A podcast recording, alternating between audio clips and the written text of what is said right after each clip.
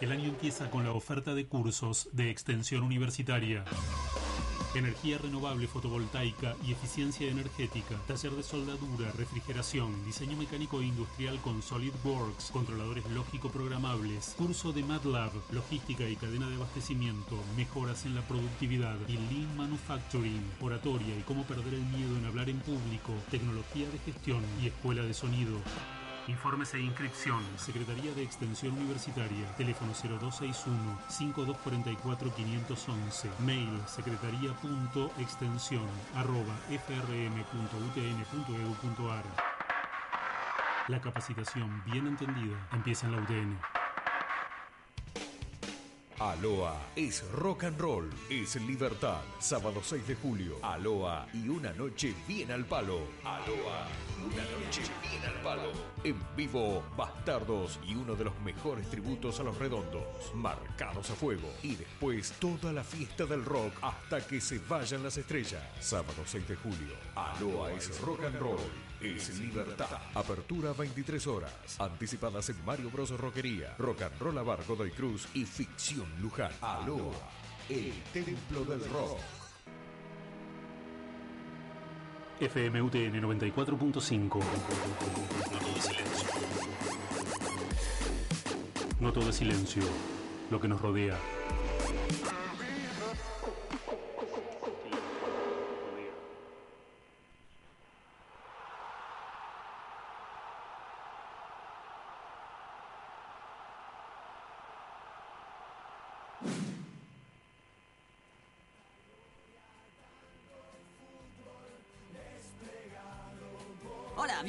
Pasión Futbolera del Corazón. En el programa de hoy seguiremos buscando la trayectoria del penal de Higuaín.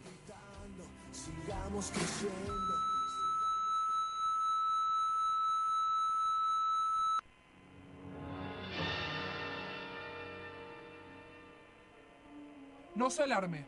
Su transmisión no tiene nada de malo. No intente cambiar la emisora. No intente cambiar de programa. Es inútil. Hemos tomado el control de las comunicaciones. Podemos obligarte a escuchar la banda sonora de Star Wars, interpretada por disquetera Floppy del año 86. Sin parar. Pero como somos líderes benevolentes, Solamente vamos a hablar sobre temas que no le importan a nadie por las próximas dos horas.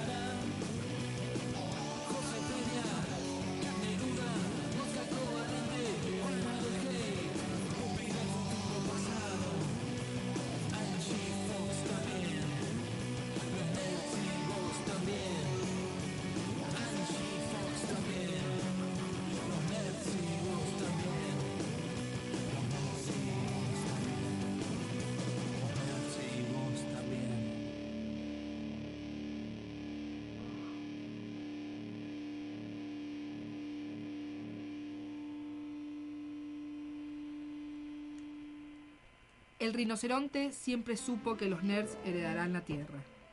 Por eso se convirtió en uno de ellos, debido a que los espejos no mostraban su reflejo, sino mostraban espejos de distopías, quizás porque él era un nerd, o viceversa. Mas no dice lo que sabe, pues dice cuanto presume que él cree que dice. Para augurios en el zoológico hubo quien consultaba búhos. Por eso le dijo al cazador que tomara su cuerno como regalo, de la manera más sangrienta. Porque siempre escuchaba el programa, lo descubrió un día, de casualidad. Pero no por el opio, sino por el zapato, que grita a lo lejos con voz de metal. Lo que no sabía era que la tierra no quería ser heredada, ni por los nerds ni por el rinoceronte. Entonces, pacientemente esperó por el alba del día prometido. Para cuando se dio cuenta, ya era demasiado tarde. Ellos ya estaban en el poder. Sin embargo, luchó con cada parte de su cuerpo para poder heredar un trozo. No obstante, ella nunca le creyó. La jirafa lo negaba, lo negaba, lo negaba.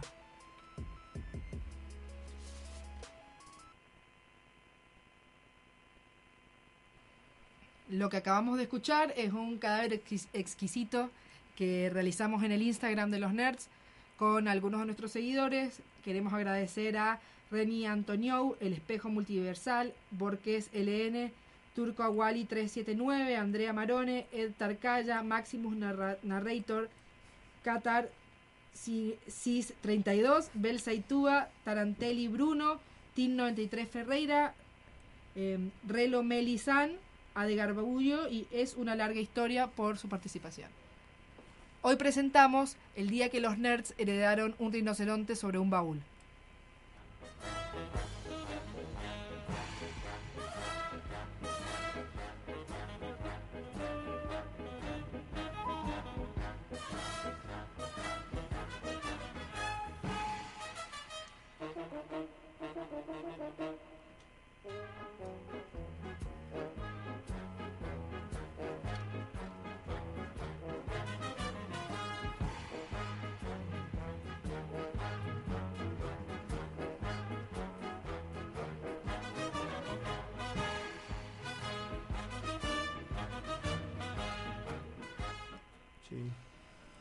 Buenas noches, amigos, amigas, amigas, nerds del mundo entero.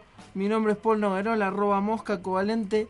Y si bien nosotros habíamos cambiado el formato de nuestro programa, eh, han habido varias complicaciones en la noche de hoy y por eso hemos vuelto a un formato antiguo y por eso vamos a presentarnos como en los viejos tiempos, que fue hace dos o tres programas atrás. Así que voy a decir que no estoy solo. Buenas noches, mi nombre es Angie Minerva Macangi y eh, sí, es una noche inusual, definitivamente. Eh, ya estaremos un poco comentándoles las extrañas circunstancias bajo las cuales eh, estuvimos preparando el programa. Buenas noches, queridos nerds. Yo soy Mariano Rosales, arroba Chagneruda.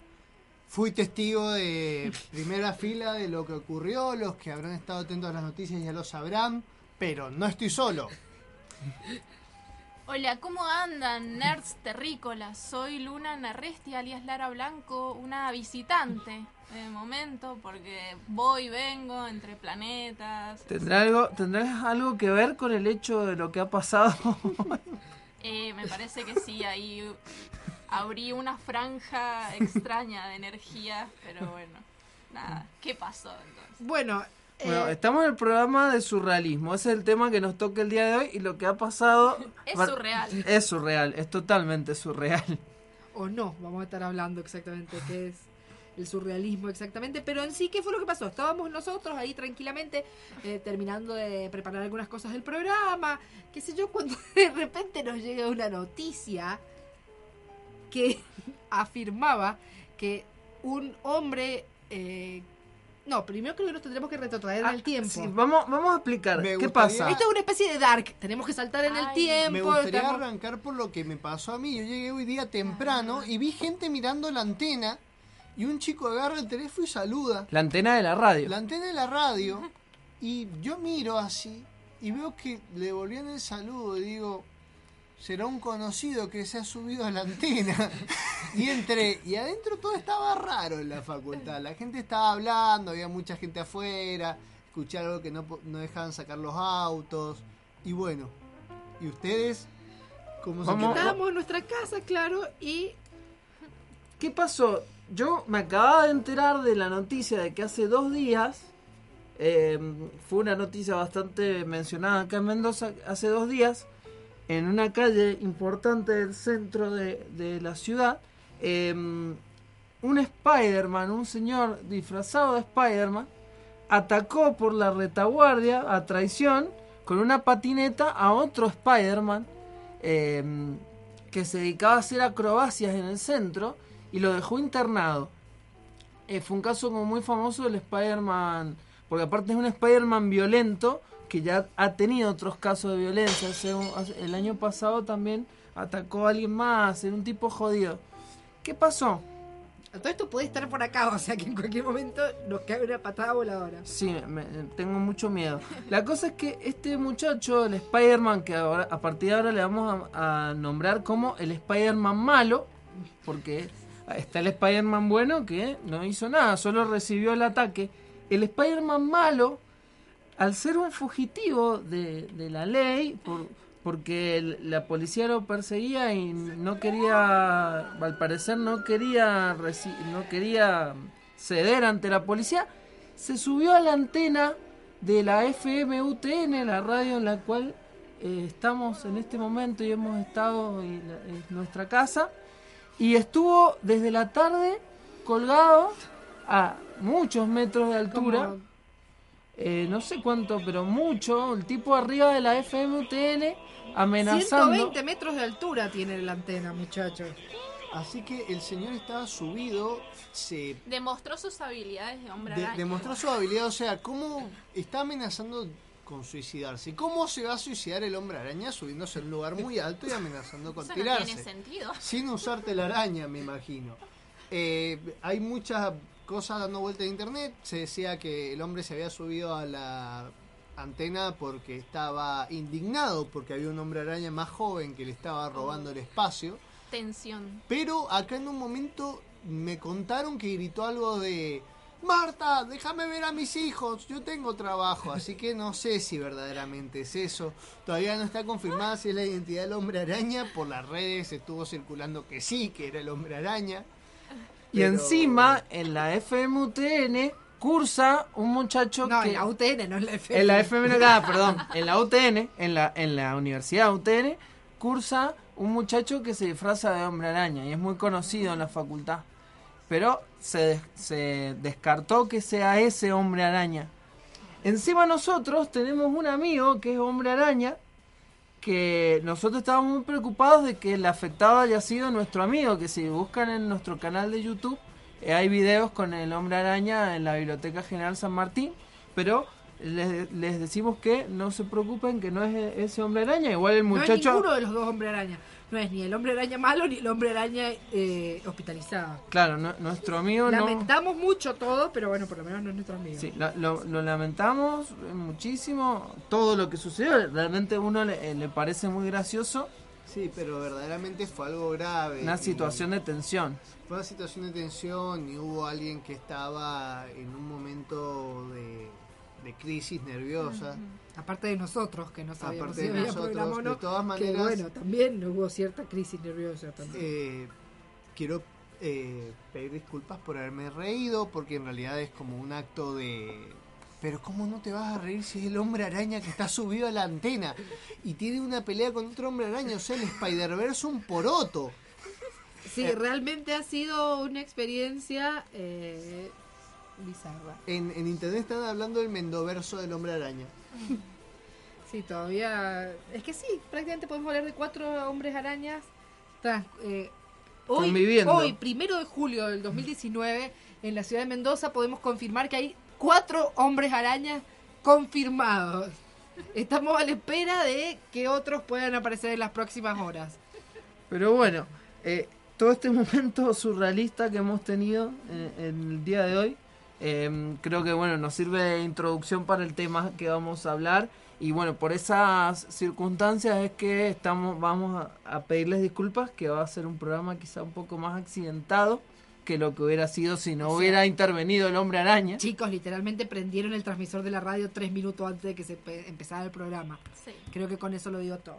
Bueno, eh, sí, hoy la idea era cerrar también este primer, hacer como este mid-season finale, porque tenemos, eh, pasamos ahora un receso de dos semanas.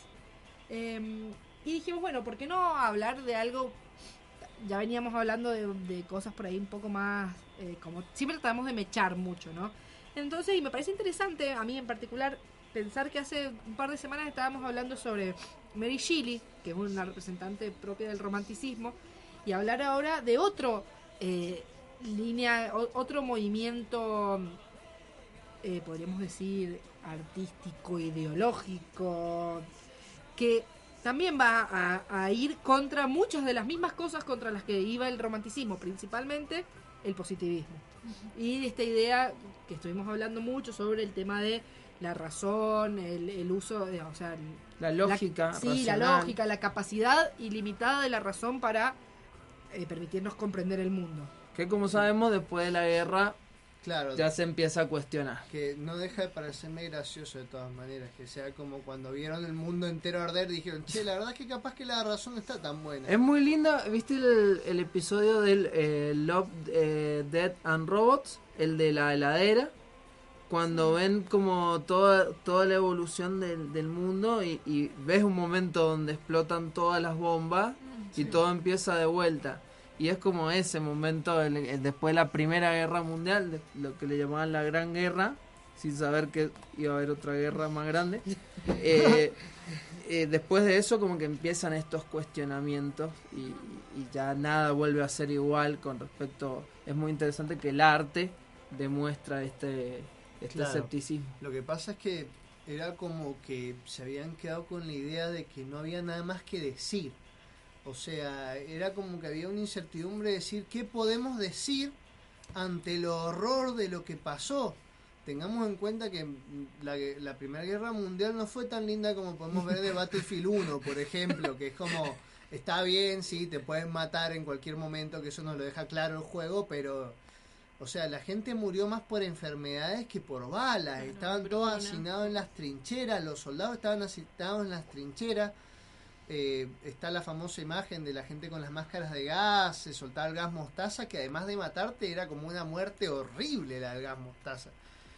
Sí, aparte es la última guerra que se pelea todavía con armas cuerpo a cuerpo, lo cual por supuesto también hace que sea una cuestión bastante cru- cruenta y con una, o sea, nosotros tenemos que entender que Europa estaba acostumbrado, a, a- o sea, el, el continente en general, a, a grandes guerras o lo que ellos consideraban grandes guerras, digamos, o, o a que se batieran en, en guerra algunas naciones o varias naciones entre sí, pero nunca en este en, esta escala, ¿entienden? Una cuestión que encima, después de que venían de varios años de tranquilidad, de repente tenemos, nos cae, cae la Primera Guerra Mundial, que no deja aparte de, de resultar como una cuestión súper, eh, ¿cómo decirlo? Como inútil, como fútil para mucha gente. Era como, eh, no es, no, no, no existe toda, o, no en, muchos casos, una épica como por ahí existe sí más marcada en la Segunda Guerra Mundial de la lucha contra el fascismo, la lucha por la libertad, etcétera. Acá no estaba por ahí tan marcado ese tema y la, la, masacre que, que resultó para, para la contemporaneidad fue terrible, terrible. Em, una, una peli que para mí muestra muy terrible y muy lindo, lo, o sea, muy linda la peli, no, no lo que pasa.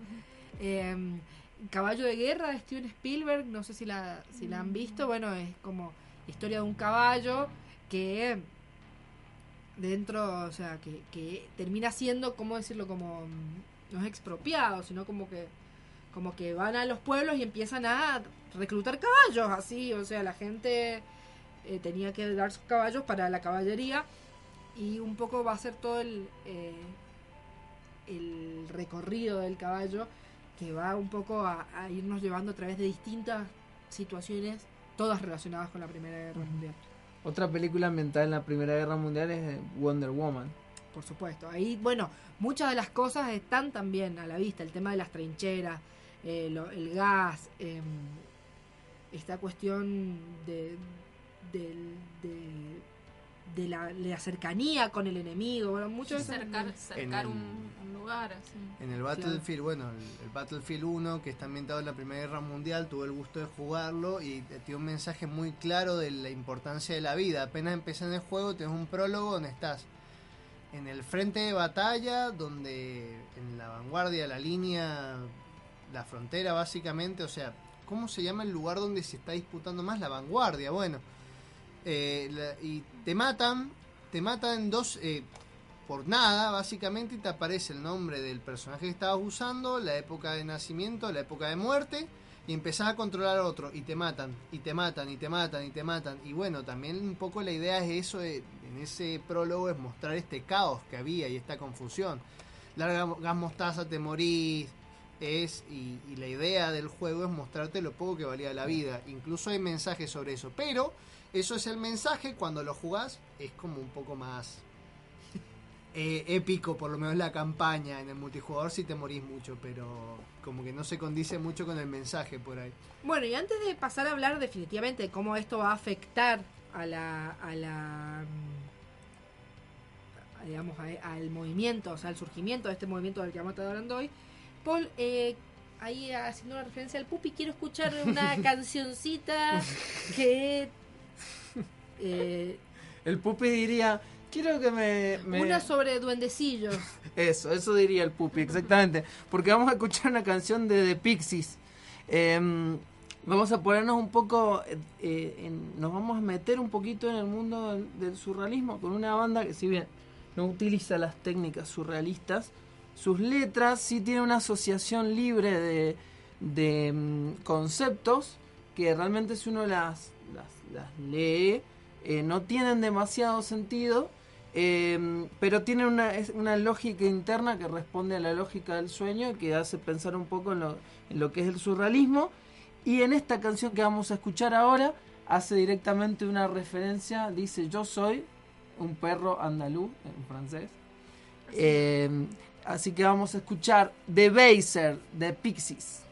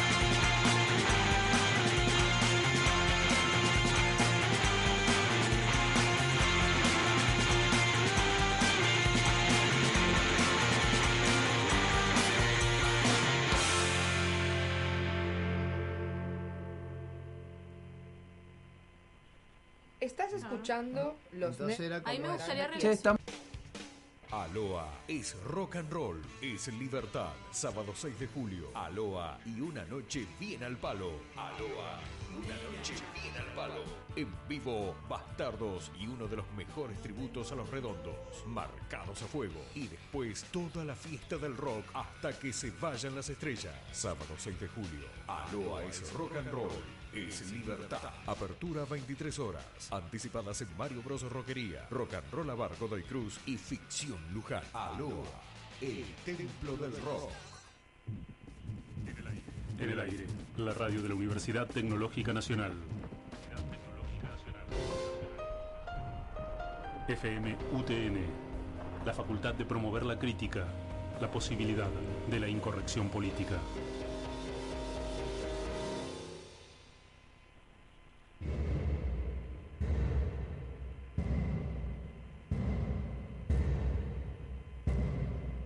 Yo vengo de la quebrada, hecha de dientes y espadas. Yo vengo de la quebrada, pico de dientes y espadas.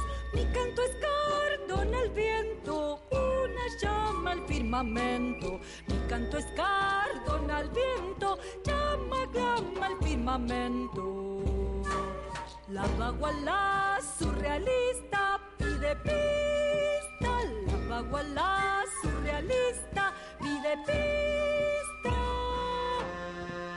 A la orillita de un río imaginario me río, a la orillita del río imaginario me río. Una nube de colores bebe conmigo y las flores.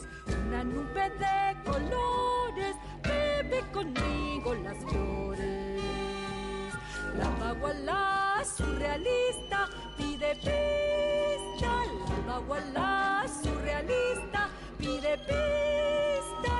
La baguala surrealista pide pista. La baguala surrealista pide pista.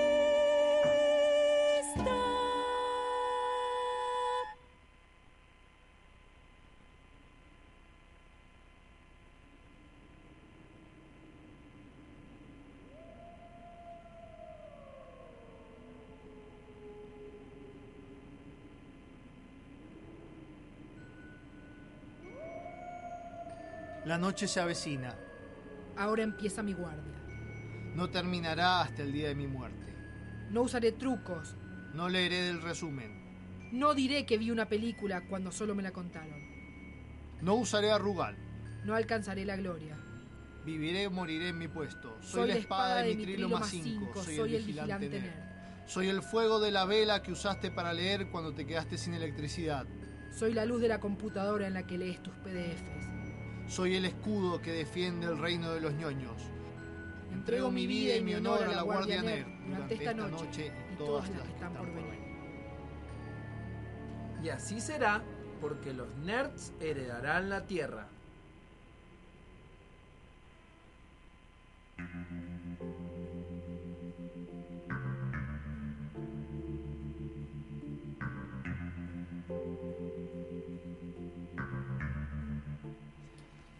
Y arrancamos en otro bloque de los nerds heredarán la tierra. Más temprano sonaba la baguala surrealista de nuestra querida amiga, oyente y todo, eh, Miriam Belfer.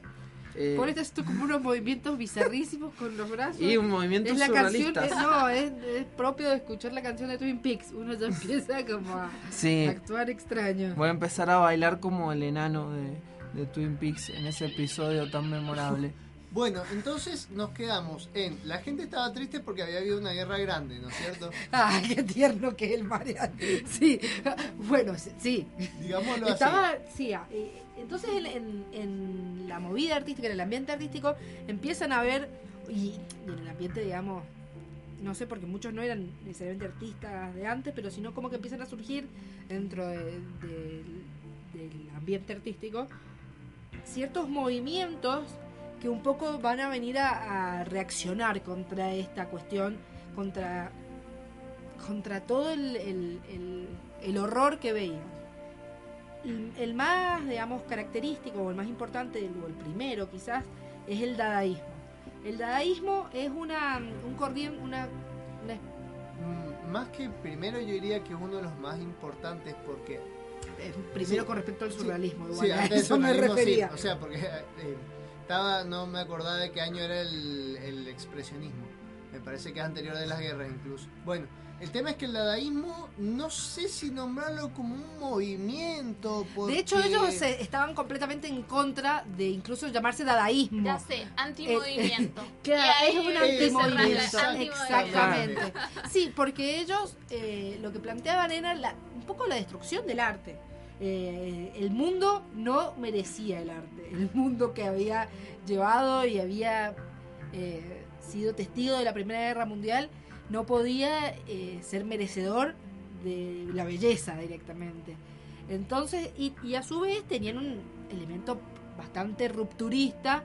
El- digamos, el elemento dadaísta más conocido es el momento en el que Duchamp, uno de los más importantes figuras del movimiento, coloca en, en medio de una exposición de arte un migitorio y lo llama una fuente. Y, digamos, es como agarrar y poner en el centro del, del arte académico un elemento que es completamente eh, soez, claro, escatológico y que va en contra de cualquier noción de arte que se manejara hasta el momento. Hay que tener en cuenta, claro, hay que tener en cuenta que por culpa de eso es que hoy día hay gente que dice, una vuelta vi una noticia que creo que era un chiste que decía, hombre se olvida lente de una exposición de arte y la gente le saca fotos pensando que era parte de la exposición. Bueno, O el que mandó el archivo en blanco y gana el concurso de arte. De todas maneras, yo, yo creo que está bueno, está bueno eso, poder replantearnos el arte ya como eh, es, es, digamos, es una experiencia que va más allá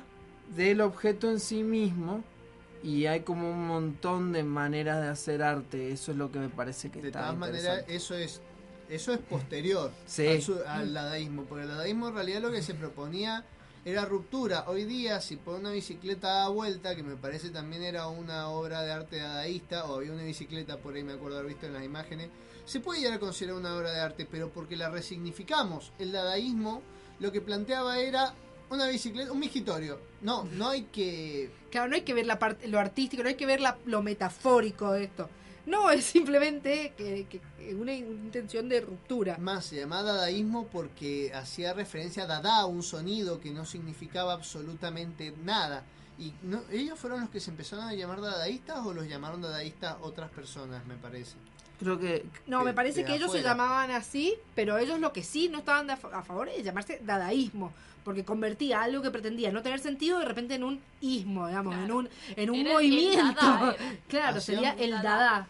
Hacían, por ejemplo, poemas vocales, o sea, da, da, da, da, o, o, o. Claro, bueno, sentido en absoluto. exactamente. De hecho, hay, hay, o sea, poemas que estaban escritos eh, por completo en idiomas i- inexistentes.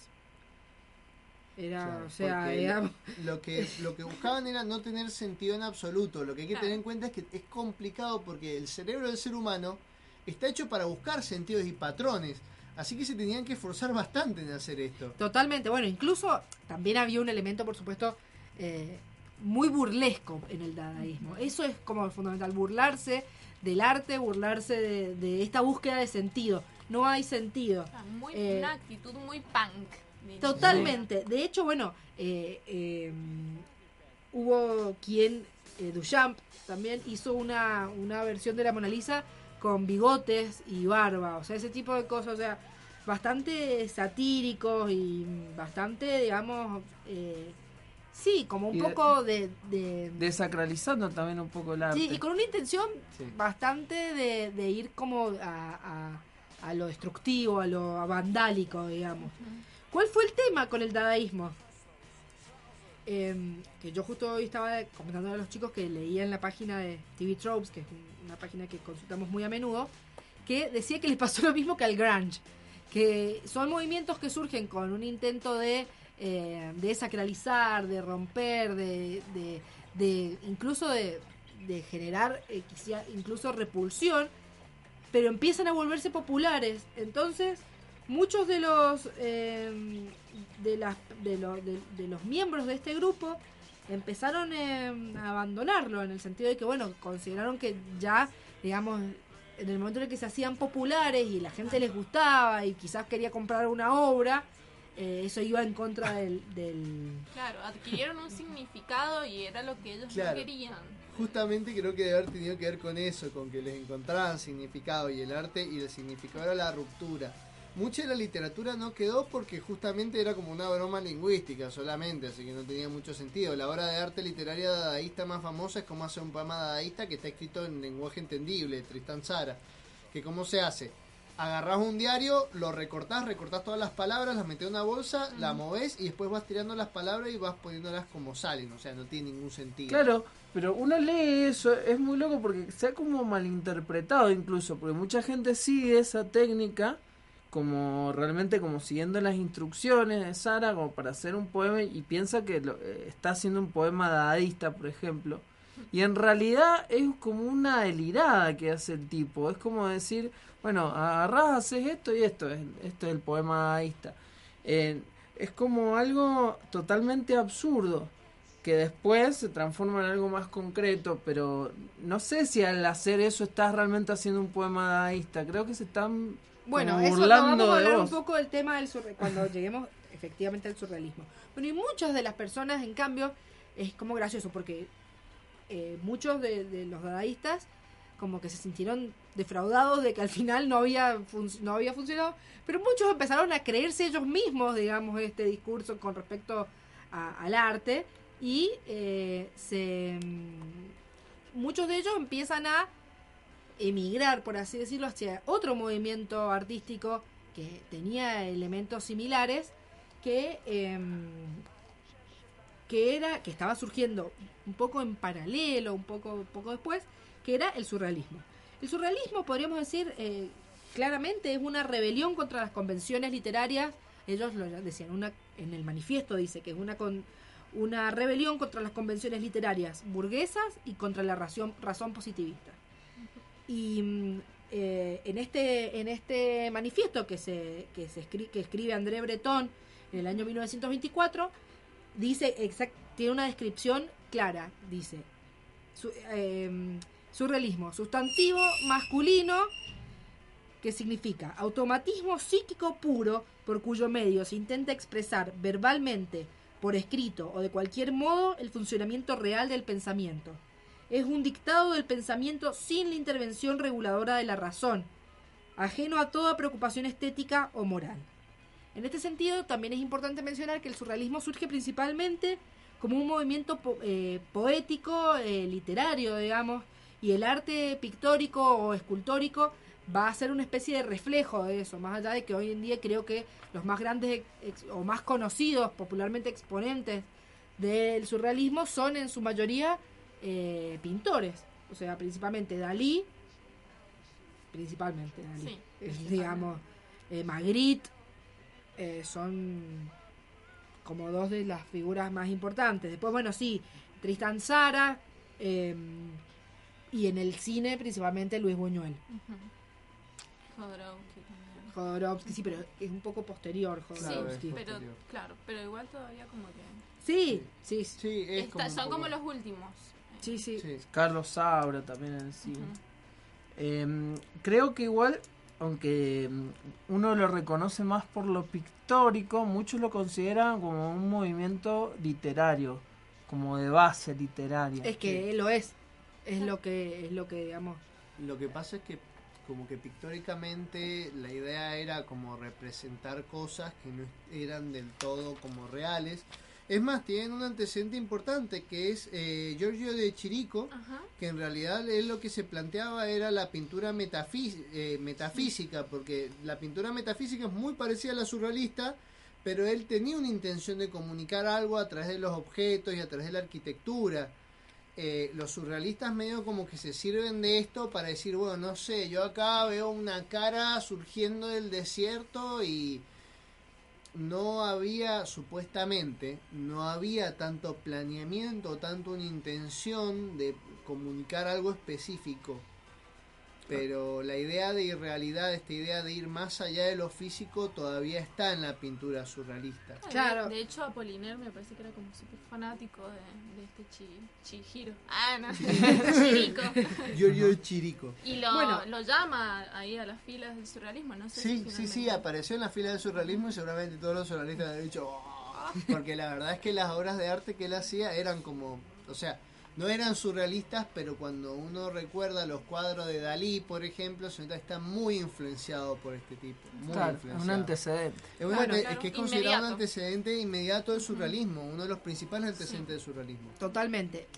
Que es una de las influencias fundamentales del surrealismo que no se puede dejar eh, pasar y que de hecho en lo- todos los fragmentos que he leído del manifiesto surrealista está claro, son, es el psicoanálisis, El y. Sigmund Freud. Sobre todo eh, el análisis del el estudio sobre los sueños que hace Freud, porque el elemento onírico va a ser fundamental en, en lo que es el surrealismo. Es más, algo que yo estaba viendo también mucho es como hoy en día nos ha llegado el concepto de surreal como algo, principalmente algo bizarro y algo relacionado mucho con lo onírico, con, la, con las pesadillas, eh, pero no es exactamente eso, digamos, o sea, por más de que nosotros lo podemos decir y porque en el habla cotidiana las palabras se deforman. Claro, Sin ir más lejos usamos bizarro, que es una palabra que en el español significaría como eh, Valiente. valiente, pero viene como en inglés, bizarre, Claro. es extraño, nos llegó a nosotros como bizarro. Eh, Hoy en día lo digamos, utilizamos con ese más allá de que el lenguaje se va como de- va deformando los, los sentidos de muchas palabras, decir que, que hubiese un Spider-Man colgado de la antena es surreal, en realidad es incorrecto.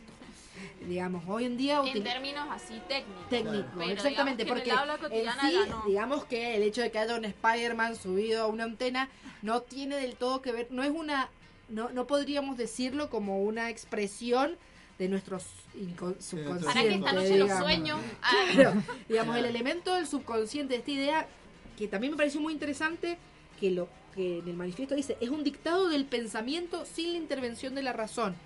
Para Eso mí era medio contradictorio porque el pensamiento y la razón, como que uno los piensa como dos cosas, o sea, uno piensa como más la, la dicotomía sentimientos-razón quizás, pero no, este es el pensamiento, es lo que ocurre en nuestra mente, pero que no está eh, dominado por la razón. Claro, a mí, me gustaría hacer una, una relación porque luego es, o sea, se mezcla muchísimo con eh, esta idea de eh, la psicodelia. Bueno, como decíamos, eh, en el surrealismo, digamos, se intentaba transferir al arte esas imágenes oníricas de las que estábamos hablando o esa asociación de ideas que aparentemente no tienen una, una razón lógica, una Claro, estructura eso lógica. que está como del otro lado de nuestra mente, la parte no, no consciente, y bueno, tiene su manera de relacionarse. Claro, sin la intromisión de la conciencia que digamos es la que regula y la que es lo que estamos hablando. Bueno, en la psicodelia, en el arte psicodélico, pasa algo parecido eh, con Huxley a la cabeza, cuando él la experimenta con mescalina. Para él, el cerebro era una válvula que in- inhibidora, digamos, de la percepción.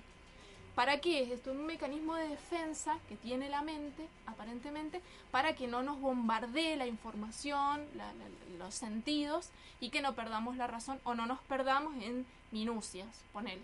Entonces, eh, él proponía que abriéramos ciertas puertas y cómo abríamos esas puertas consumiendo droga. En este caso, el chabón es lo, lo que consume es mescalina y, digamos, la mescalina funcionaría como una inhibidora de esa, eh, digamos, lo que es la, la, la mente, el cerebro, la conciencia, entonces se expande nuestra percepción de la realidad.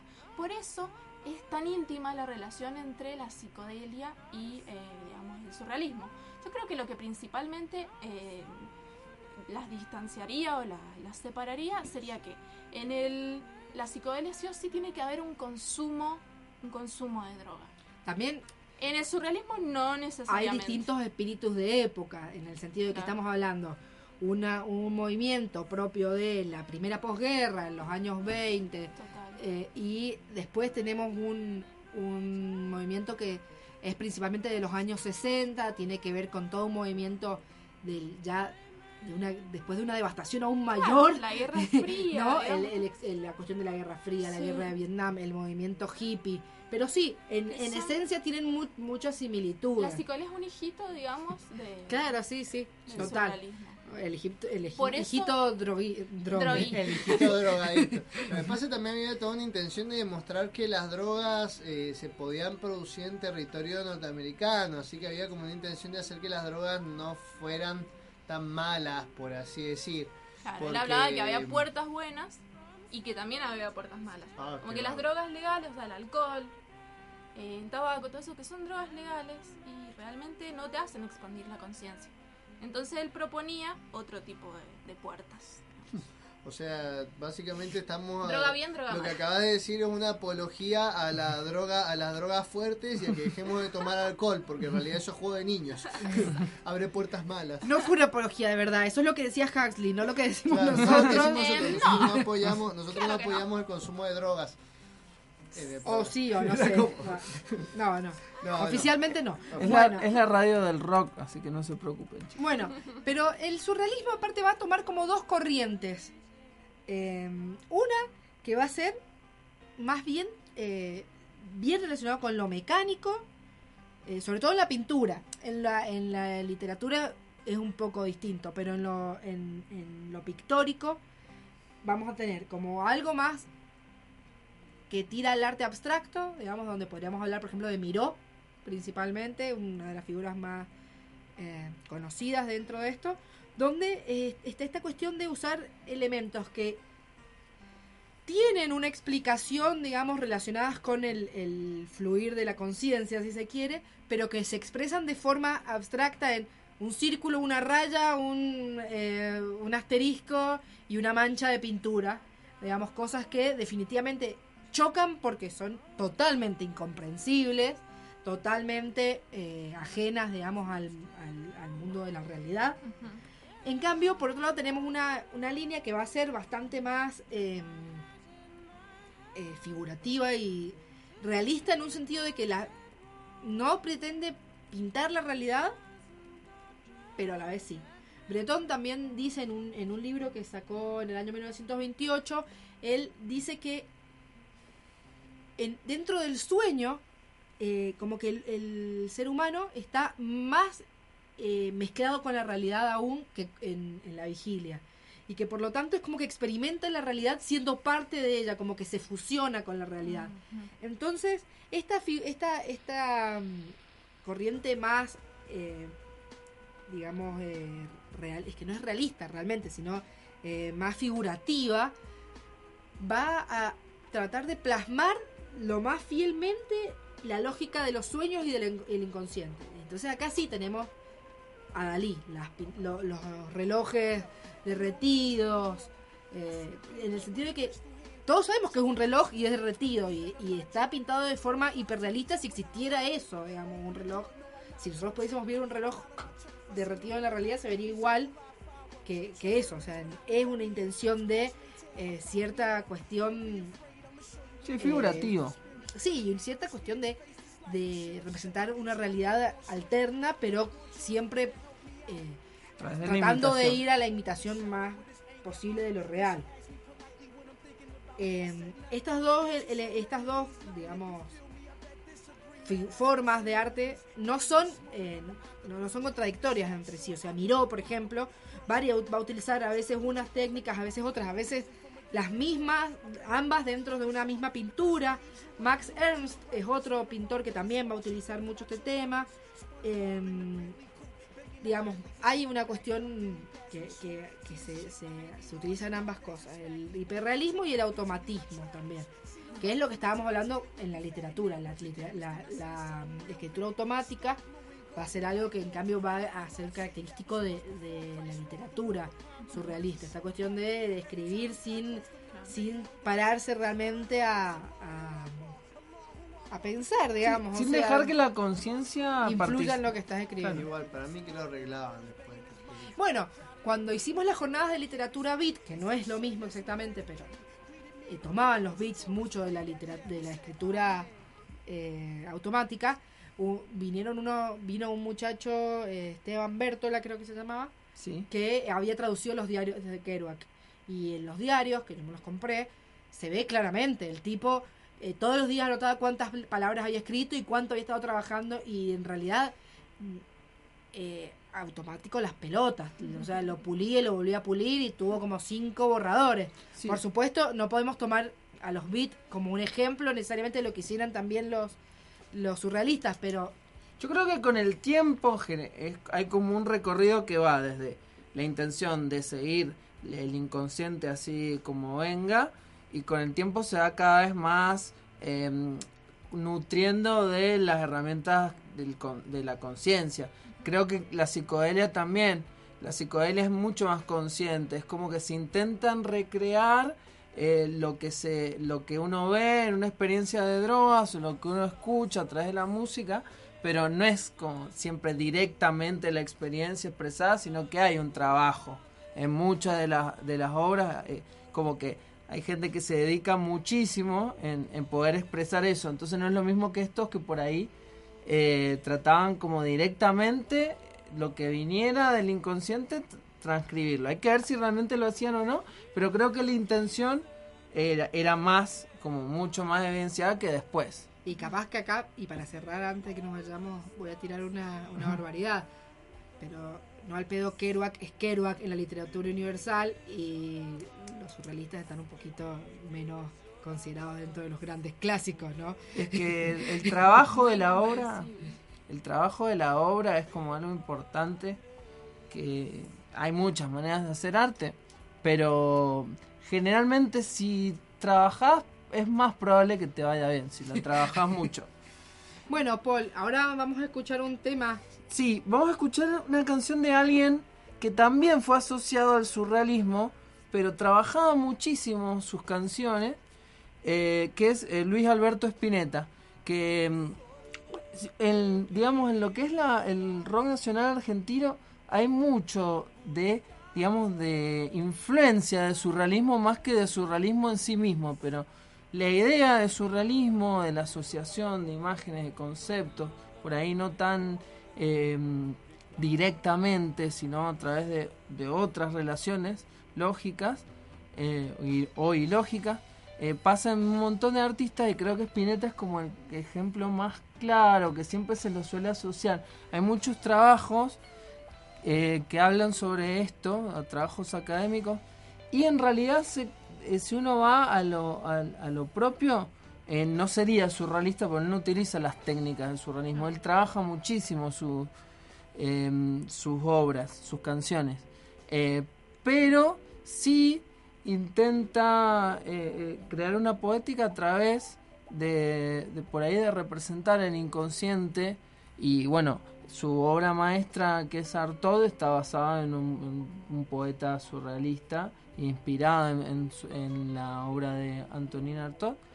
Así que vamos a escuchar una canción de este disco que es la, la que más tiene de surrealismo desde su génesis, que es Por, eh, que Es, es escritura automática. eh, sí, eh, él lo hace junto a su pareja de ese momento, que es Patricia Salazar. Juntos se ponen a hacer un cadáver exquisito y a, a- a partir de escribir eh, palabras crean la canción, pero no es tan automático porque si bien las, las palabras que utilizan van surgiendo, las tratan de, las eligen en base a la métrica que ya tenía la canción. Entonces tratan de elegir canciones que tengan, eh, palabras que tengan una sonoridad que funcione. Así que hay una conciencia, no es totalmente surrealista. Eh, creo que nin- ninguna de las canciones de Spinetta es totalmente surrealista, pero sí podemos ver Elementos. elementos, que es lo que nos va a pasar con prácticamente todo lo que vamos a escuchar esta noche. Eh, así que ahora vamos a escuchar a Luis Alberto Spinetta haciendo Por. Árbol, hoja, salto, luz. Aproximación. Mueble, lana, gusto, pie. Te marcas mirada. Nube, loba, dedo, cal. Gesticulador. Hijo camamenta cien Rey, fin, sol, amigo, cruz, algadado, cielo, riel, estalactita, mirador, corazón. Hombre, rayo, felpa, extremidad, insolación, parecer.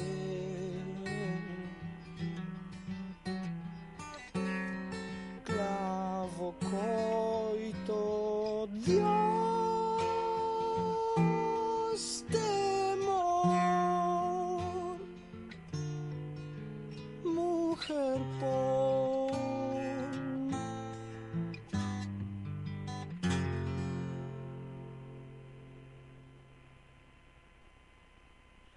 Estás escuchando Los Nerds heredarán la Tierra.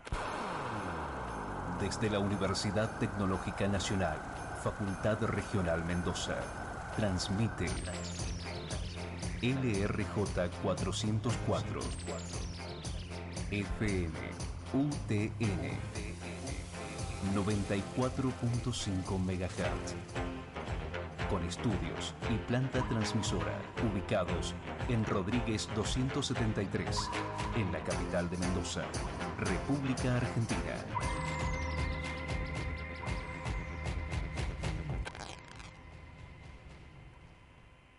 Centro de Capacitación Idiomas. Inglés en la UTN. Capacitación en aulas diseñadas para brindar la mejor educación a estudiantes, egresados y al público en general. Disponibilidad horaria a tu medida. Orientados a desarrollar en los alumnos habilidades de lectocomprensión, audiocomprensión, conversación y escritura. Inglés en la UTN. Las clases comienzan una vez lleno el cupo. Informate e inscribite al 524-4511 de lunes a viernes de 8.30 a 22.30 horas o acércate a Rodríguez 273 de Ciudad. Centro de Capacitación Idiomas. Calidad como siempre, comodidad como nunca. El deporte irrumpe en el aire de FM UTN 94.5. Somos Arenga, el programa con la mejor información deportiva, mucha buena onda y buena música. Todos los martes de 20 a 22 horas.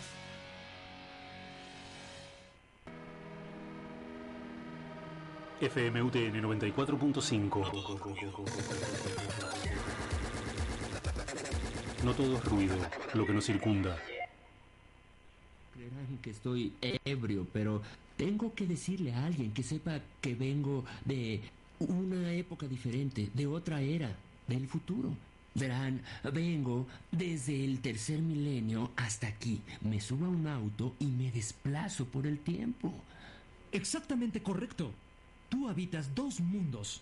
Hasta ahora no veo nada extraño. Bueno, ustedes son surrealistas, pero yo soy un tipo normal, con una vida. Voy a casarme con una mujer que amo. Al menos creo que la amo. Más vale que la ame, me casaré con ella.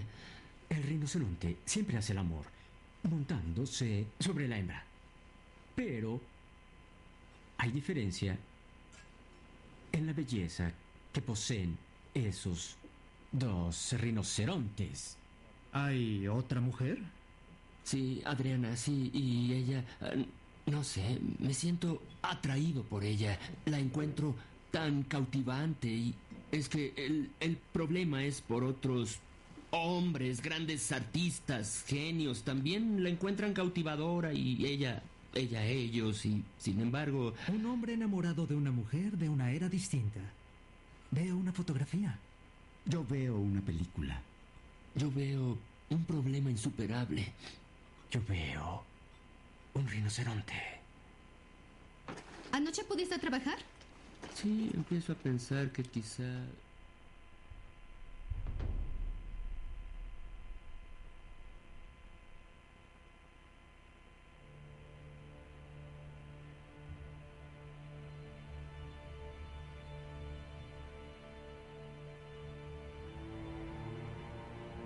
Tres inhaladores para los reyes gamers de la Master Race.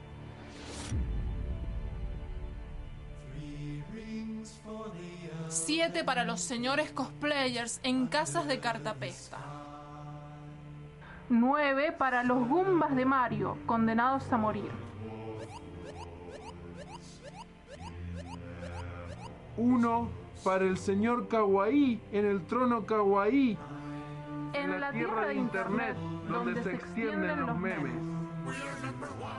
Un inhalador para atraparlos ya.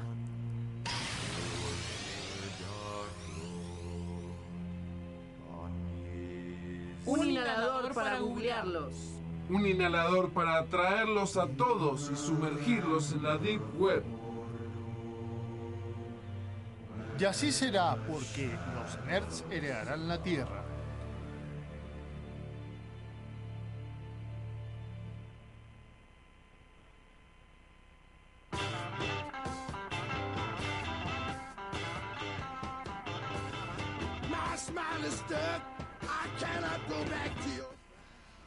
Seguimos en otro bloque de los nerds heredarán la tierra.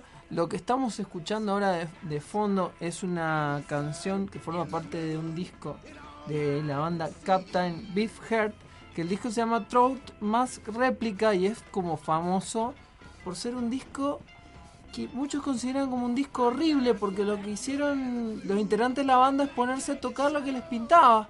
Eh, cada uno toca lo suyo. Como Al- la banda del chavo. Claro. Y, y si, uno se- si uno lo escucha, eh, cada uno está en, en cualquiera, interpretando lo que le pintó. Eh, de hecho, hay como en, en YouTube, ves que los comentarios con muchos chistes de como cuando vas a un local de música y están como probando cada uno de los instrumentos. Eh, muchos consideran este disco como una obra maestra. Eh, así que eh, es como un disco de culto, pero mucha gente lo considera horrible. Y Pero, es como Yoko Ono. Claro. Pero bueno, eso es como una expresión casi del inconsciente hecho rock and roll. Eh, así que lo- por eso lo estamos escuchando ahora y también muchos lo consideran un disco surrealista. Pero bueno, estábamos entonces hablando de- del surrealismo. Estábamos dentro del surrealismo. Sí, estábamos, digamos, más o menos traté de, de trazar un poco algunos de los lineamientos generales para que ya nos podamos meter a, a hablar, digamos, dónde vemos surrealismo. Yo antes de que Luna nos traiga, digamos, una, una digamos, un estudio que ha hecho al respecto, eh, para mí, hoy en día, digamos, nosotros difícilmente nos encontremos con, como casi todas las, como casi todos los movimientos literarios y géneros literarios, etcétera, mm, difícilmente nos encontramos con algo contemporáneo que sea un surrealismo puro, digamos. Sí, eh, quizás autores que hagan uso de elementos Como surrealistas, claro. Para mí, que lo estaba hablando antes de que empezáramos con los chicos, eh, muchas obras de Stephen King tienen, casi todas, o sea, casi todas las obras de Stephen King hay un momento en el que vos pensás que se dio con una pepa y siguió escribiendo. Bueno, quizás no, porque muchas de ellas me parece que, algunas sí, pero otras tienen una intención de, de- de expresar una cuestión referida al, al inconsciente, al mundo de lo onírico. A la para mí, da- ta- también, totalmente. Pero para mí, dos que, que- que puedo recordar que para mí son muy claras en ese sentido son dos obras menos conocidas, digamos, que una es el retrato de Rose Mother, sobre una mujer víctima de violencia de género que escapa de su esposo, que está completamente loco, y eh, se obsesiona con comprar un cuadro, eh, y bueno, ella va a empezar como a poder pasar de su dimensión a la del cuadro, y todo lo que ocurre en el mundo del cuadro es totalmente surrealista. Eh, y otra, eh, una que se llama La historia de Lizzie, sobre una mujer recientemente viuda de un gran, eh, de un gran escritor, que con el cual ha vivido casi toda su vida, o sea, 20 años, y mm, hay una cuestión ahí con una especie de mundo paralelo también, eh, al cual él podía escapar como para autocurarse cuando tenía alguna enfermedad, etcétera, y ella también como que va a estar deambulando y tiene mucho de esta cuestión de- del inconsciente. Claro, bueno, también poner en relación con eso el segundo libro de Alicia, Alicia a través del espejo, también, digamos, tendría... Sí, Pero eso sería bien antecedente, porque... Sí, se la relaciona mucho a Alicia con el surrealismo. Claro, porque ponele, tenemos el primero, Alicia en el País de las Maravillas, y podría ser psicodelia, porque está el tema del hongo, el tema del viaje ese medio psicotrópico. Y el, segundo ya es el, el mundo paralelo, eh, o sea, es el mundo que hay en el espejo, dentro del espejo. Ahí podría ser una, buena, ¿ves? Está Psicodelia, surrealismo. Sí, y también el Freddy Krueger, ¿o no? El tema este de los sueños, la pesadilla en sí. Totalmente, para mí que sí. totalmente Freddy Krueger se puede, puede tener como algunos Ajá, elementos. elementos surrealismo. Lo que bueno. pasa es que a mí me parece que el surrealismo ha quedado en forma de elemento porque Sí, generalmente los como movimientos recurso, que son experimentales tienden a encontrar nuevas técnicas o nuevos caminos, pero justamente hacen eso, por eso se llama experimental. Sí, yo creo que lo que distingue el surrealismo por ahí de influencia del surrealismo principalmente serían las técnicas eh, que no siempre se utilizan como técnicas que busquen representar directamente el inconsciente, sino que se hace una historia que busque representar el inconsciente, por un lado, y después hay historias que eh, hablan sobre los sueños, sobre lo onírico, pero a partir de eh, la lógica. Por ejemplo, no, no, no sé si decir que Borges, por ejemplo, es surrealista y tiene un montón de cuentos que hablan sobre los sueños, pero lo hace a partir de eh, una lógica totalmente distinta, que no es la lógica del inconsciente. Entonces también en eso que está yo la dije clave. de, de King, sí, está claro.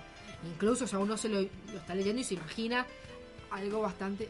Creo que llega a nosotros más, a mí por lo menos me llegó más, y lo imaginé más en un sentido más psicodélico, por, por las cuestiones por las, con las que yo interactúo día a día, digamos más. Pero sí, digamos, es una cuestión así bien de, de, de hecho la misma escritura cambia. Bueno, para quienes hayan leído It, también hay un momento donde hay un cambio en la forma en la que está escrito, digamos, cuando eh, lo que pasa es que ahí va más algo místico que algo quizás del inconsciente, pero todas las escenas, digamos, de la tortuga Sí, la escena de tortura.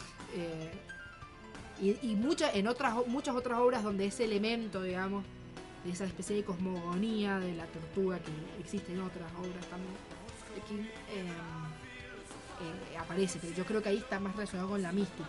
En estas obras que yo mencioné sí está bien relacionado con, con, el inconsciente. Claro, mu- muchas veces también se dice que el surrealismo toma un poco la idea del medium, pero en vez de que, de que digamos, que se está manifestando, digamos, ahí, sean espíritus, es la misma conciencia. Entonces es como, tiene que ver todo el misticismo, también tiene que ver con esto. Pero bueno, ahora vamos a centrarnos en un tema del que no se habla mucho, del que no se tiene demasiado quizás conocimiento, Em, de acuerdo a la búsqueda, las búsquedas que he hecho en internet, que es el surrealismo en la ciencia ficción. Hay un par de blogs que no me parecieron, la verdad, del todo correcto. Había uno que realmente mezclaba un montón de cosas y yo realmente no descubría dónde estaba la ciencia ficción en todo lo que nombraba. Creo que O el surrealismo. Claro, el surrealismo ponele En que- realidad era un blog sobre Jane Austen, chicos. no, era, era sobre mm, eh, Belna- Belknap Long, eh, o sea, el círculo Love- Lovecraftiano y Lovecraft, todo eso. La verdad que bueno. Em, entonces vamos a empezar por el cine, digamos lo más visual. Para mí, la también, qué sé yo, si bien surrealista, surrealista, eh, por, por la época quizás podemos decir que son los fines o es un post-surrealismo, pero eh, realmente tiene como una base poderosa de- surrealismo que es eh, la Planète Sauvage o el, el planeta salvaje o el planeta fantástico también se lo conoce en español. Bueno, esta es una película de ciencia ficción y realmente tiene toda una imagen, imaginería en lo visual, digamos, en la ilustración, totalmente surrealista. Película animada. Es una película de animación. Es francesa, es del año 73, 1973, y está dirigida por René Laloux. Eh, la, la persona, el, el ilustrador, digamos, era un, realmente un, un hombre que se dedicaba a- al, al surrealismo, que se llamaba Roland Topor.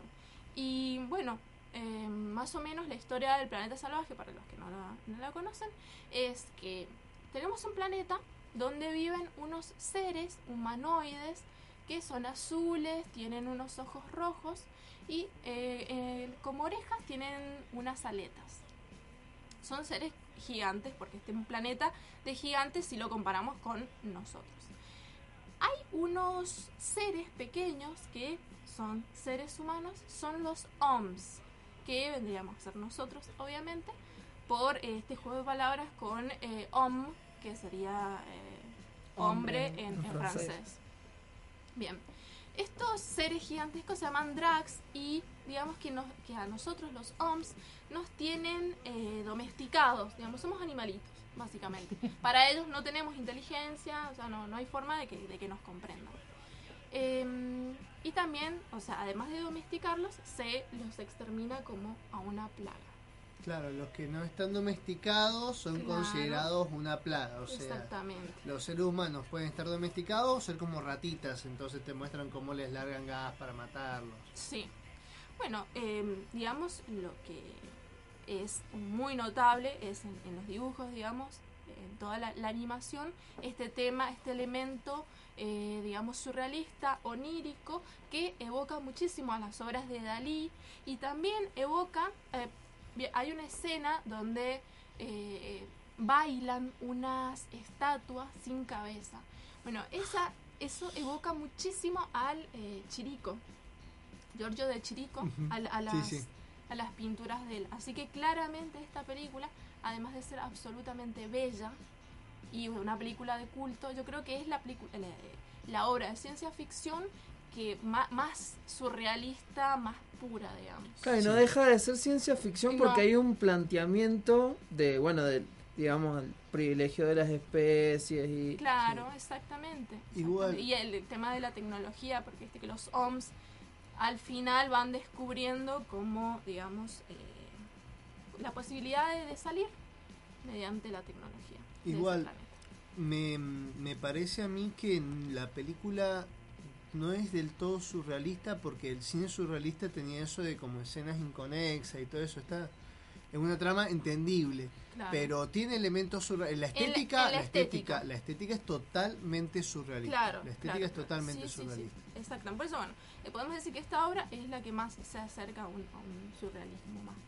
Bueno, y perdón, ¿no? Sí. Lo que mencionabas de Lovecraft, ¿no? De, El horror de- cósmico. Claro, el horror cósmico muchas veces se lo relaciona un poco en este concepto como un poco más distorsionado de lo surreal, en esta cuestión de lo, de- del terror, eh, digamos, psicológico, por ese lado. Sí, sí, total. Muchas veces se lo, se lo identifica por ahí, también por eso has encontrado Claro. tanto relacionado con Sí, esa lo que pasa es que el, el concepto de inconsciente, una vez que se descubre, digamos, con el psicoanálisis, que, que ahora está en cuestionamiento, pero el hecho de que existe creo que no se cuestiona, eh, esa idea de que hay como un, algo oculto detrás de nuestra, de nuestra lógica, eh, sirve para explicar un montón de conceptos de- de- del terror eh, y, y de la ciencia ficción, porque los monstruos son las cosas que no podemos darle forma porque no, no alcanzamos a conocer totalmente. Entonces, si lo ves como, como que ese océano representa el inconsciente y esos Mira. monstruos vienen desde lo desconocido hacia el consciente, bueno, podés hacer un análisis. Acá tengo una frase de Freud que dice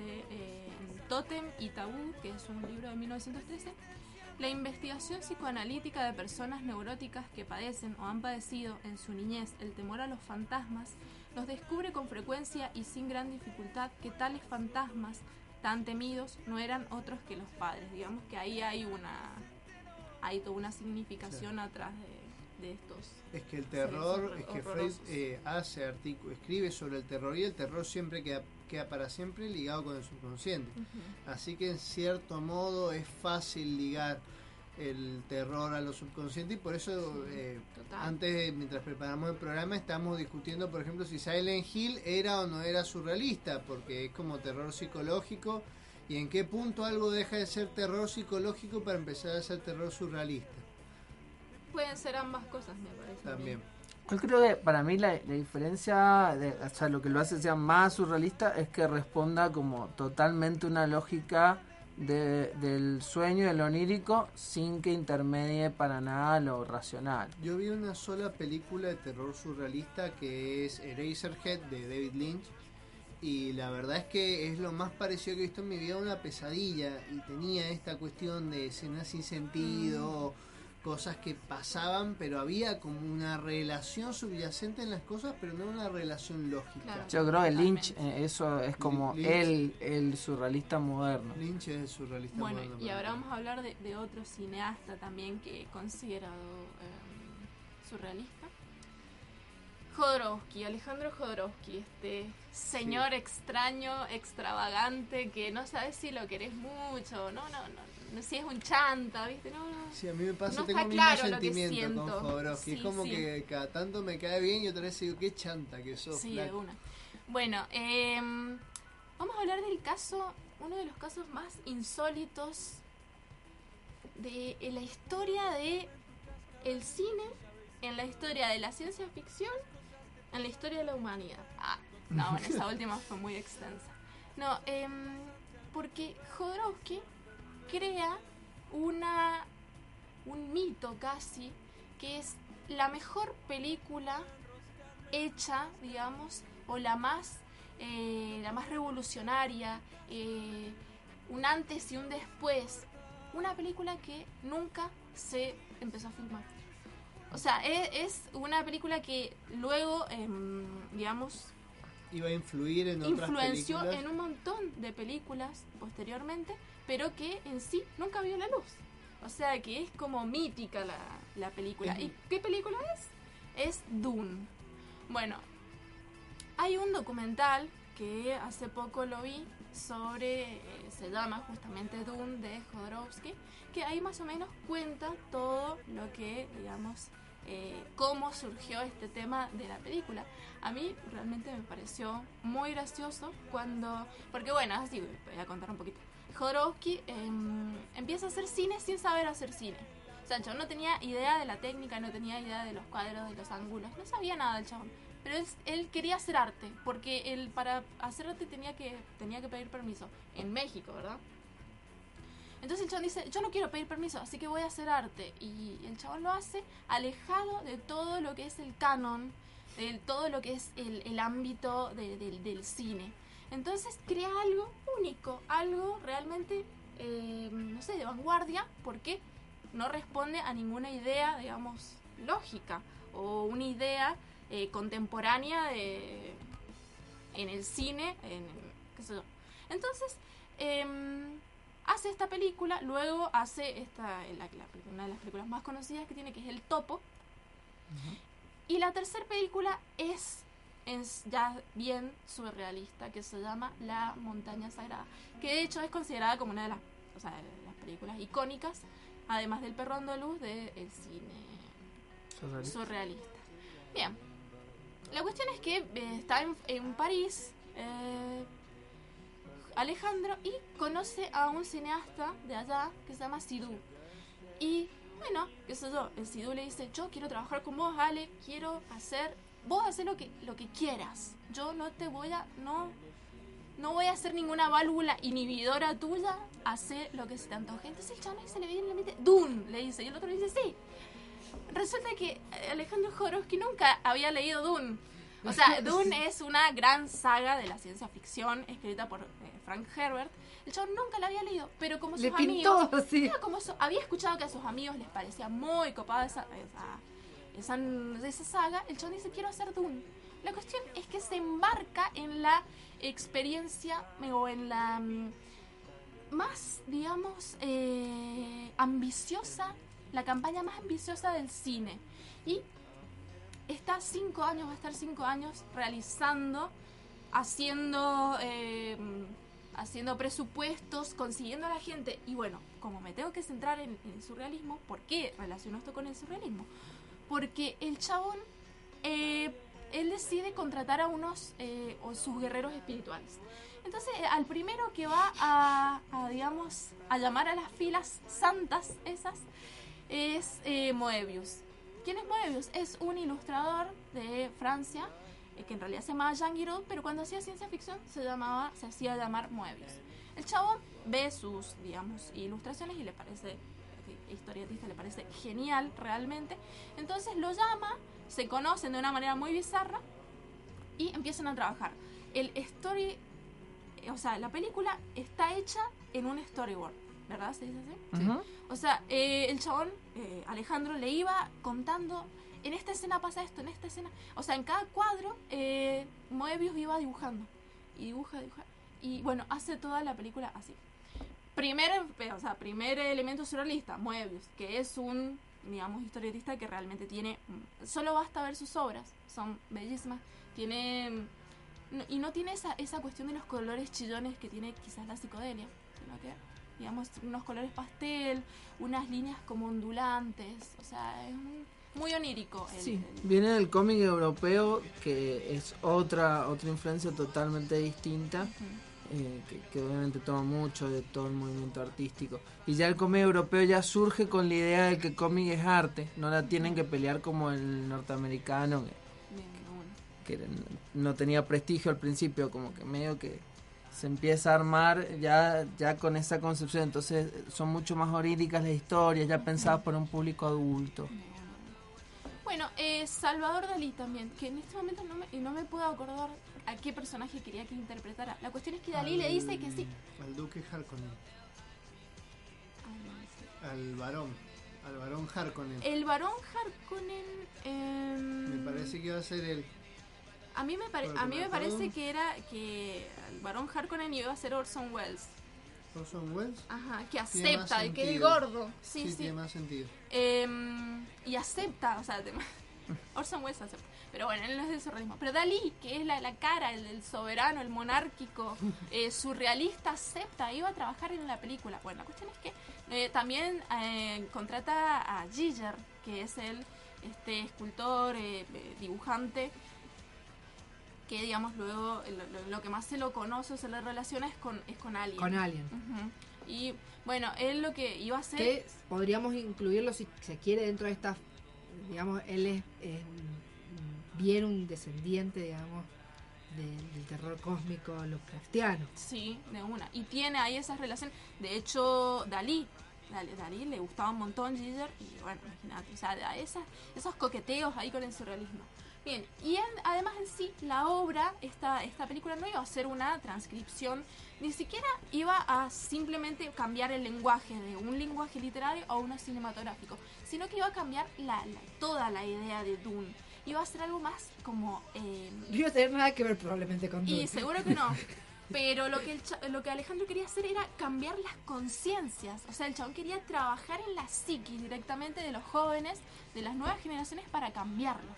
O sea, yo no sé de qué se trata la, la psicomagia y todo lo que él está haciendo ahora, pero la verdad que ahí te das cuenta que el chabón, de- que era un, cuando era un ñoño, un nerd, un friki, que le gustaba la ciencia ficción, que qué sé, el chabón aún así que era como un gurú, era un gurú espiritual y terminó lo que es ahora, es consecuente realmente con lo que él...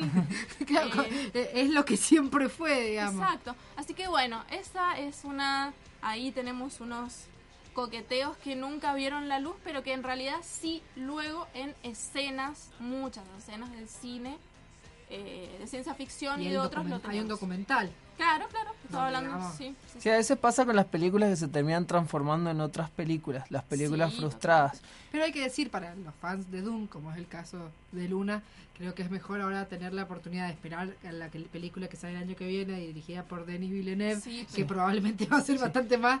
eh, No sé si película o serie va a ser, ya no sé. Sí, Lo que pasa en realidad, lo que quería hacer Jodorowsky no daban los medios de la época. No, Hoy el en- chabón cuando presentó tenía todo listo y cuando nadie, en Hollywood, nadie los quiso. Y pero es que tenía un guion de 14 horas. Cuando escuché que tenía un guion de 14 horas, digo, verdaderamente vos estabas pensando en hacer esta película. Increíble, increíble. O sea, para una serie, por eso te digo, porque hoy día tenemos series que son en realidad películas de 8, 10 horas. Sí. Porque en realidad son eso, las miniseries de una sola temporada son películas de, de muchas horas. Y hoy día sí. se podría hacer, pero el tipo lo quería hacer. Y él dijo igual, viste, en el documental dice al final que se puede hacer la película así, como cuando él se muera. Eh, Ah, así, sí, directo. sí, sí. La van a hacer si hoy día se puede hacer por computadora. ¿no? Quería mencionar que al final se hizo una película de Doom Claro, Lynch. con David Lynch que está considerada como un fracaso. Muy- como de no- hecho, la, la odia profundamente. Porque él también quería que fuera no sé cuántas horas de... Y, y la dejaron en dos horas. Y en el además- tamaño de una Creo que película, ocho horas digamos. quería El él. problema es que él no quería hacer una película, No. quería hacer... No sé, una saga. Y no, no la he visto la película de Lynch. ¿Es surrealista también? No la he visto yo. No he querido contaminar que- mi mente con. Sí, hay con gente que no. que, que De la hecho, odia. Alejandro de- dice que cu- él cuando la va a ver iba como un viejito y se lo tenían que llevar. Dice, no, no puedo, no lo resisto, porque imagínate el dolor de que finalmente se haga, pero él, él no la, que otro lo hubiera hecho. Entonces el chabón iba así como todo y dice, vos sos un guerrero, tenés que ir. Lo agarran, va, y dice que a medida que, que iba viendo la película iba sonriendo, el chabón dice, esto es muy malo. O sea, está mal que lo diga, pero realmente fui feliz de que haya sido un, un- un fracaso. Bueno, ahora nos vamos al un poco al ámbito de la literatura. Em, quiero hablar eh, de una de mis novelas favoritas. Que. O, o vamos a. Vamos a ir un corte y un después corte, sí, sí, hablamos sí. De, de tu novela favorita. Nos dejamos ahí. Todos pueden irnos mandando cuál cree que sea. Sí, ahora estamos usando mucho esto, este recurso del suspenso. Yo lo aprendí de el conductor de mm, Quién quiere ser millonario, que lo usa muy bien, eh, del Moro. Bien, eh, ahora lo que vamos a escuchar es al señor eh, Sid Barrett con una canción que también, digamos, Sid Barrett es un artista psicodélico, el integrante de Pink Floyd en su primera etapa, y el muchacho tenía va- varios problemas realmente mentales, estaba en un colapso, y digamos es un surrealista en su manera de escribir también porque era la manera en la que él pensaba, en la que él vivía, y sus letras se puede ver que hay relaciones incoherentes entre diferentes elementos oníricas, pero también porque era lo que él estaba viviendo y experimentando. Así que tenemos un, un surrealismo eh, de primera mano y en carne propia en esta canción que se llama Octopus de Sid Barrett. Que también un poco prefigura el- la aparición del hombre araña esta noche.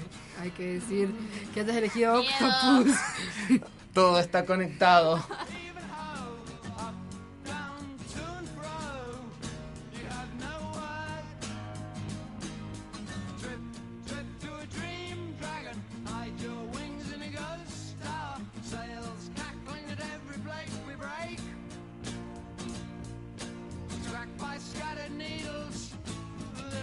gun coughs and clears his throat. Madam, you see before you stand.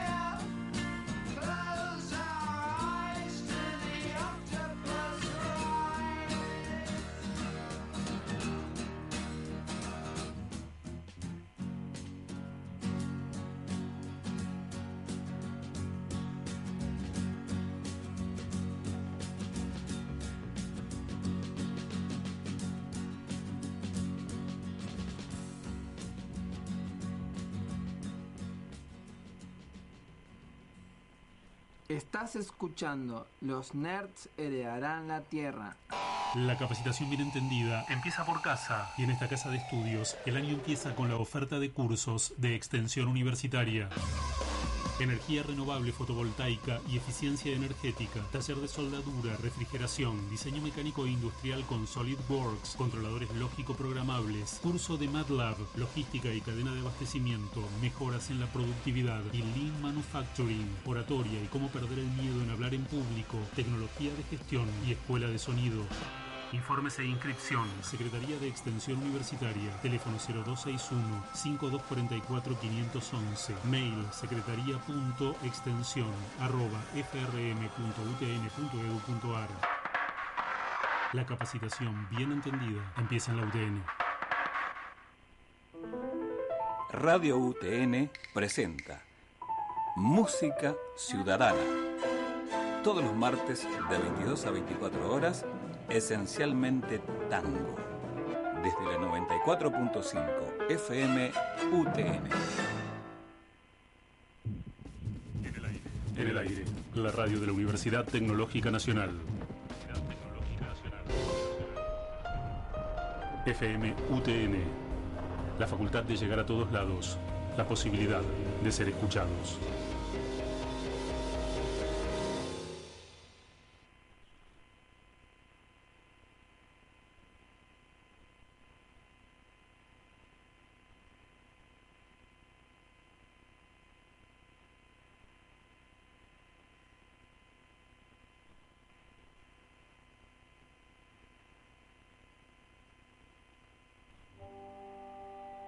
¿Te imaginas un mundo donde los videojuegos son materias de la escuela? ¿Cómo puede ser que te saques un 8 en Minecraft? Pero tengo el mejor promedio en dinosaurio de Google Chrome. Y así será, porque los nerds heredarán la tierra.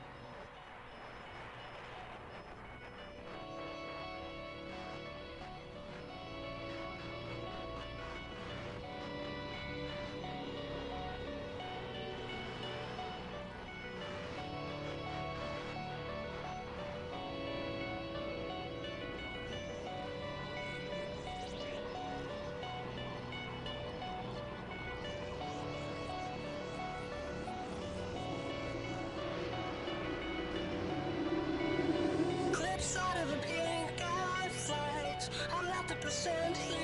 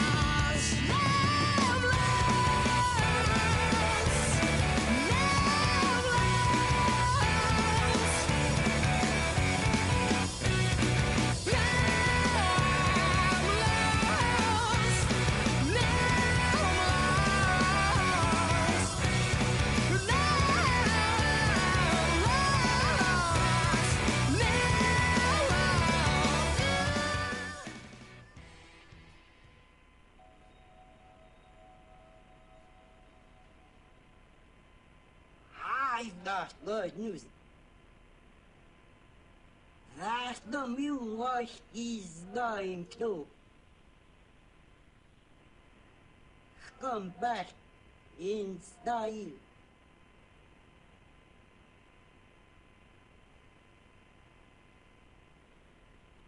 She's my cousin.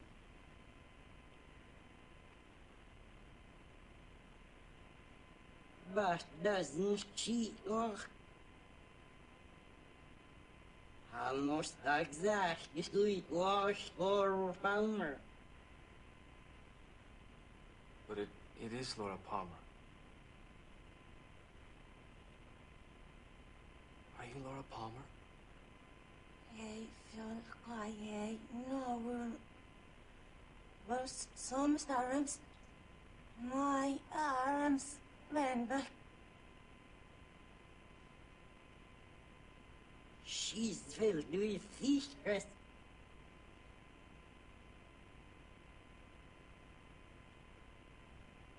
Where we from? The birds sing a pretty song. And there's always music in here.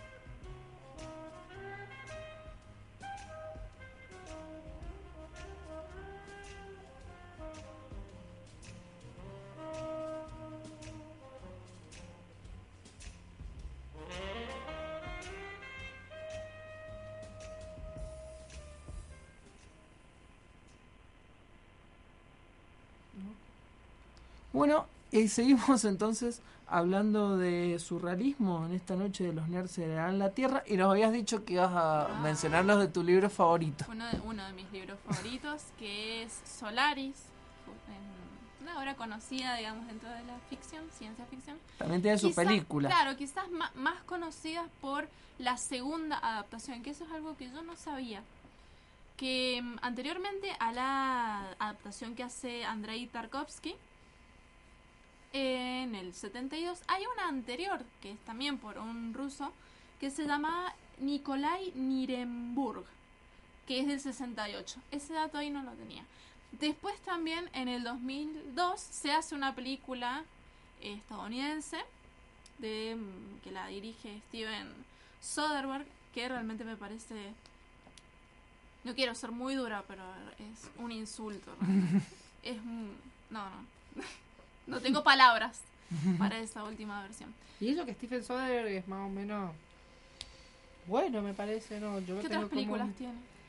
Vos sabés que ahora, pero ya te lo voy a averiguar. A mí no sé, no lo ubico, pero mm, demasiado demasiado mala la película. Realmente es como Qué feo cuando una machetear película- un- una historia. Sí. Claro, qué feo cuando es una película muy mala de algo que te encanta. Sí, es como. sí, es como, uf. Bueno, em, la novela básicamente trata, y voy a hablar más que más de la novela que de eh, la película de Tarkovsky, que es también bella, pero bueno, para mí, a mí las imágenes más fuertes me quedaron de, de la novela.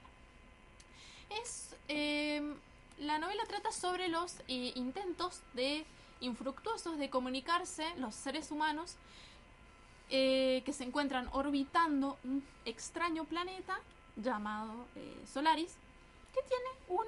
eh, está cubierto por un océano. Un- es un océano, pero no un océano de agua, sino que es un océano protoplasmático. Es decir, que está eh, saturado de químicos. Claro, me encanta. Océano protoplasmático, y la verdad es como si fuera casual. Casual. Casual, algo normal. Exactamente. Bueno, aparentemente esta, este océano tiene, es la vida extraterrestre de este planeta y aparentemente tiene inteligencia. Pero no hay manera de comunicarse. O sea, el océano está vivo. El océano está vivo, aparentemente.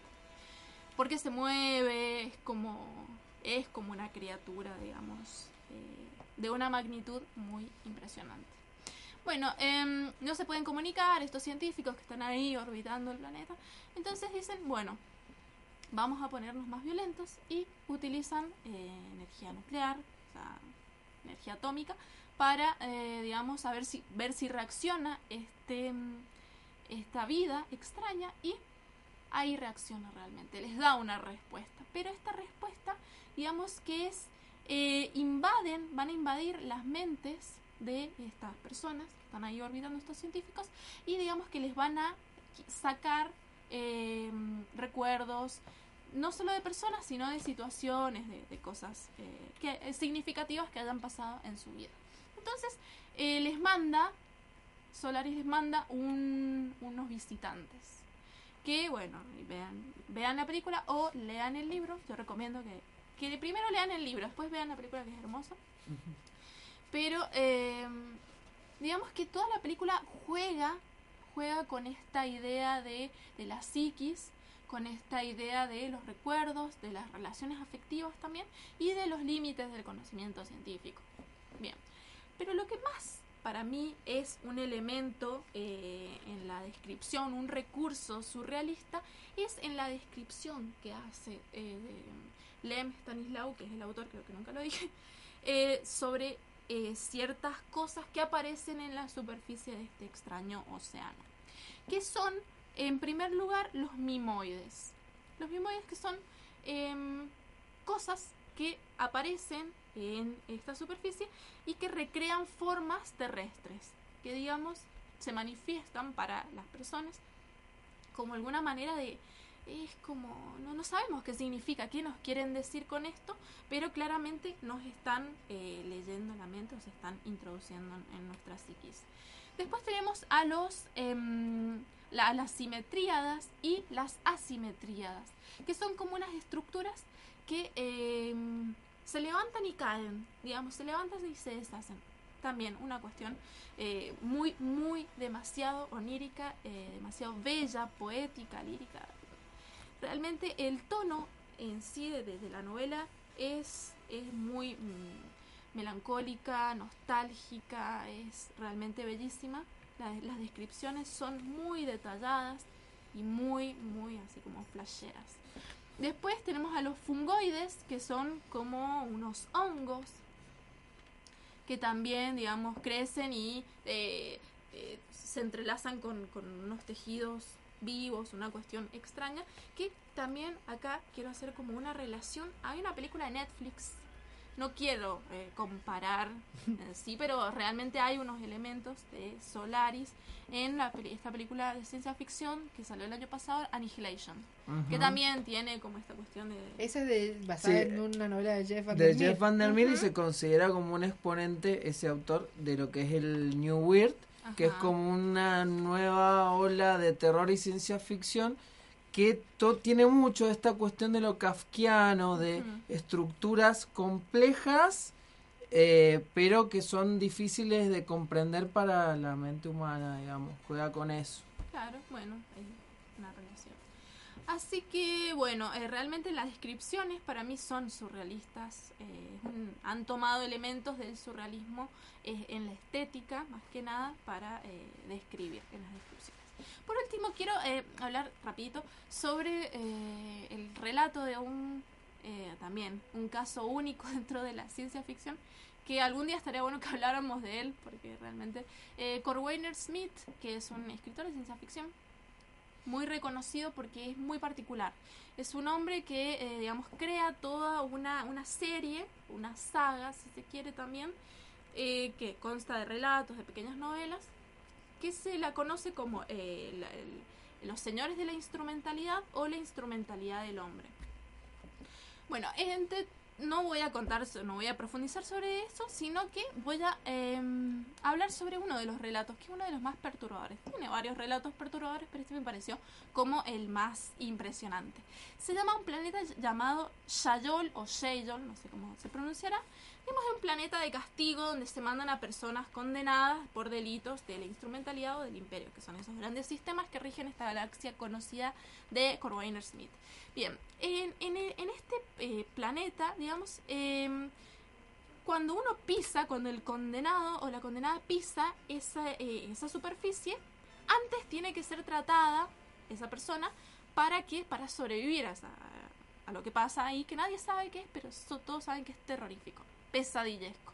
La cuestión es que eh, cuando vos llegas, sentís como un pinchazo, una, una energía lumínica que se acerca a vos, te pincha, te hace doler de una manera eh, abismal, una manera impresionante, y te, te escarba, te escarba, te toquetea, digamos, todo lo que es tu interior, tus órganos, todo, porque estos seres aparentemente son muy bondadosos y en realidad quieren proteger a estos visitantes, que son los, son los seres humanos.